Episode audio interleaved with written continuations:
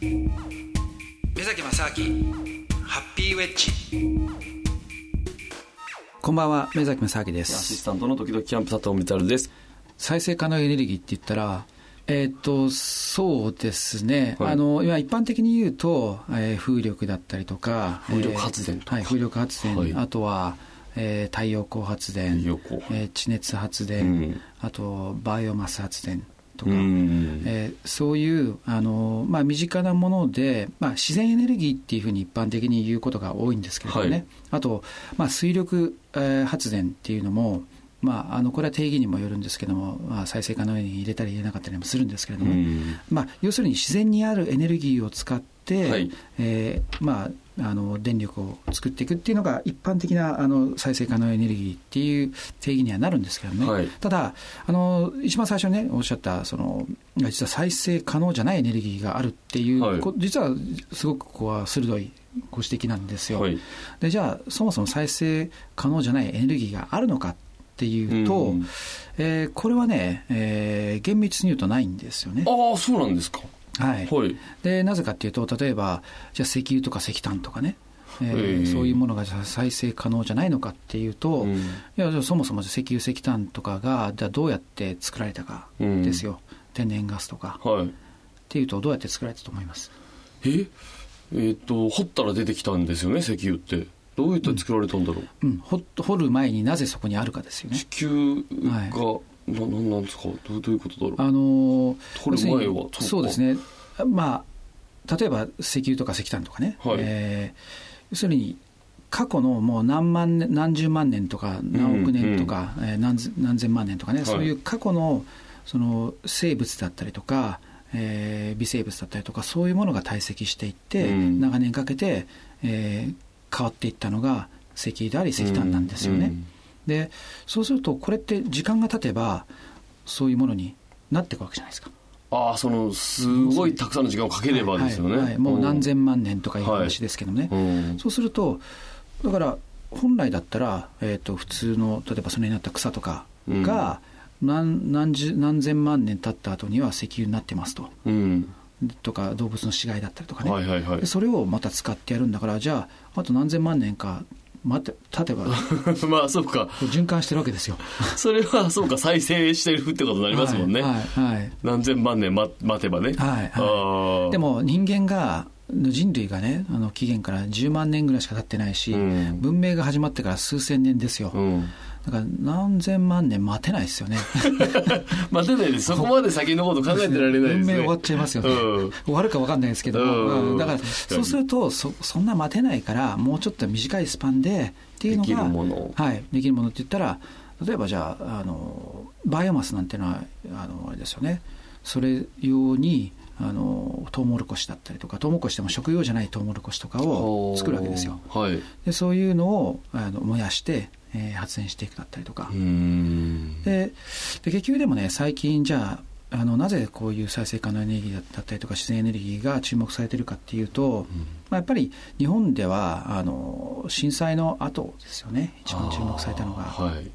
でその時に、まあ、それまで日本のその電力っていうのが、えー、大体30%ぐらいは原子力発電、うん。であとの残りが、まあ、30%ぐらいが、えー火力とあと、えー LNG っていう、まあ、あの天然ガスとかですか、はい。とかあとまあ水力とかもいろいろあるんですけれども、うん。でも再生可能エネルギーっていうのはほとんどなかったんですよ。もう1%とか。へえ。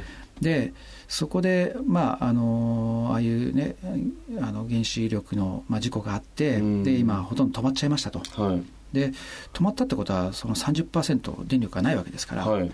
それを他で、ま、補わなきゃいけないですよね、うんまあ、あ例えば当然省エネでとかみな皆さんがその電力電気を使うことを減らすことっていうのは大切かもしれないけども、うんでも家庭とかだとなんとかできるかもしれないですけどやっぱりじゃあそのために工場を全部ストップするのかとかね、うんまあ、なかなか難しいですよね。はい。ででそのためにじゃあ経済活動を全部ストップしするんだったらっていうことになるとなんかじゃあ何のために、ね、それをうん。やってるんだって、なかなか難しくなって、じゃあそれで生活できなくなっちゃったりとかそれはもうどんどんどんどん悪循環になってしまうので、はい。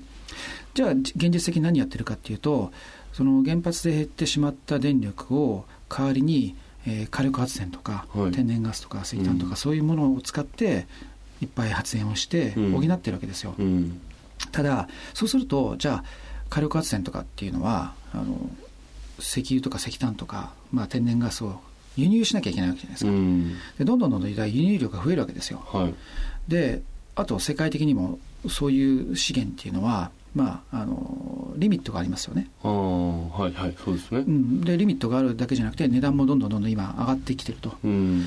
でそうするとコストがやっぱ上がっちゃうわけですよ。うん。でそれに対してじゃあ自然エネルギーって何かっていうと自然エネルギーっていうのは例えば風だったりとか太陽とかっていうのはただじゃないですか、そうですね。普通に風は吹くし太陽はね、はい、太陽無尽蔵にあるわけですよ。ありますよね。はい。うん。地熱でもいいですし、うん。いくらでもあるわけですよ。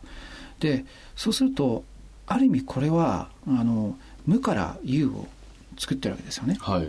本当は違うんですけどね。だって太陽のエネルギーを変換してるんだあけども。あそうかそうか、うん、でもそれはまあ僕らの感覚からすると完全なる無から有を生んでることになるわけですよ。ゼロエネルギーとして1ですよねだからねはいうんで、まあ、例えば太陽なんてのはもう人間の感覚からすると無限大にあるわけですよね。うんまあ、確かに太陽もいつかはなくなるんですよ。ああまあもう長い目で見ればですね。何それこそ何何十億年とか、はい、なまあ、何百までわかんないですけど何何十億とかすると、うん。太陽だって必ず燃え尽きるわけですよ。うん。だってあれだってエネルギーで爆発してるものがずっとこう、ね、あのエネルギーを出し続けてるんだから、うん。どっかで太陽はそれがその燃え尽きて、はい。でまあ、よく言われてるのは最終的にはこう膨張していきながら、うん。太陽系のあの惑星を全部取り込んでいってで最後はブラックホールになっていって、うんうん。でそのこの太陽系の惑星がまあまたブラックホールの一つになってはあいくと。っていうのが宇宙でいくらでもあるわけですよ。無限大のぐらいの数があるわけですよ。はい。